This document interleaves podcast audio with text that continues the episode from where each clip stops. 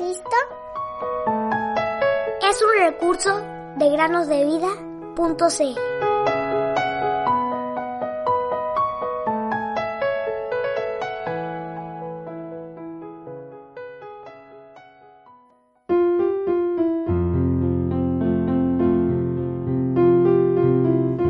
Es pues la fe la certeza de lo que se espera, la convicción de lo que no se ve.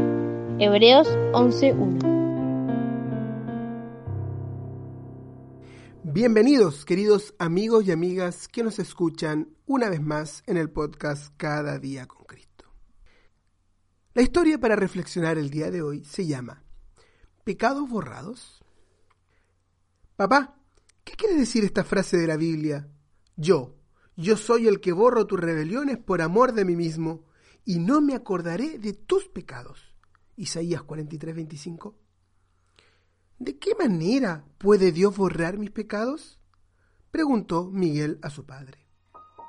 Después de reflexionar unos momentos, el padre respondió. Miguel, ¿dónde está tu pizarra? Voy a traerla, papá, le respondió su hijo. Miguel trajo su portafolios y sacó de allí la pequeña pizarra plástica. Muéstrame los problemas que tenías que resolver ayer en la escuela y en los que cometiste muchas faltas. Pero, papá, el maestro nos hizo borrar todo lo que habíamos escrito en nuestras pizarras antes de salir de la escuela. Entonces, Miguel, ¿dónde están tus problemas? Fueron borrados, papá. ¿Y dónde se fueron? preguntó su padre mirando a sus costados. No lo sé. Fueron borrados. Eso es todo, dijo Miguel, riéndose. Desaparecieron. Entonces, el padre tomó tiernamente a su hijo, lo puso junto a sí y le dijo, tus pecados fueron borrados. Han desaparecido, como los problemas que tenías que resolver en la escuela. Dios dice, yo soy el que borro tus rebeliones por amor de mí mismo, y no me acordaré de tus pecados. Yo deshice como una nube tus rebeliones, y como niebla tus pecados. Isaías 44, 22. Dios los alejó, como está lejos el oriente del occidente. Salmo 103, 12. Los arrojó tras sus espaldas Isaías 38, 17. Los echó en lo profundo del mar. Miqueas 7, 19.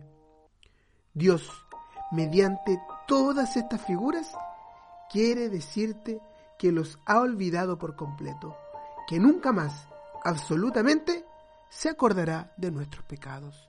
Hebreos 8:12 y Hebreos 10:17. Preguntarás, ¿cómo es posible esto? ¿Quién quitó los pecados? Te diré, una sola persona pagó por todos ellos, Jesucristo el Hijo de Dios, mediante la ofrenda de su cuerpo, por medio de su sangre que limpia de todo pecado. Primera de Juan 1.7. Miguel, no has necesitado mucho tiempo para borrar los problemas que te dieron en la escuela, y necesitas aún menos tiempo para comprobar que tus pecados son perdonados si crees en Jesús y lo recibes en tu corazón. Arrepiéntanse y conviértanse para que sus pecados sean borrados. Hechos 3:19 See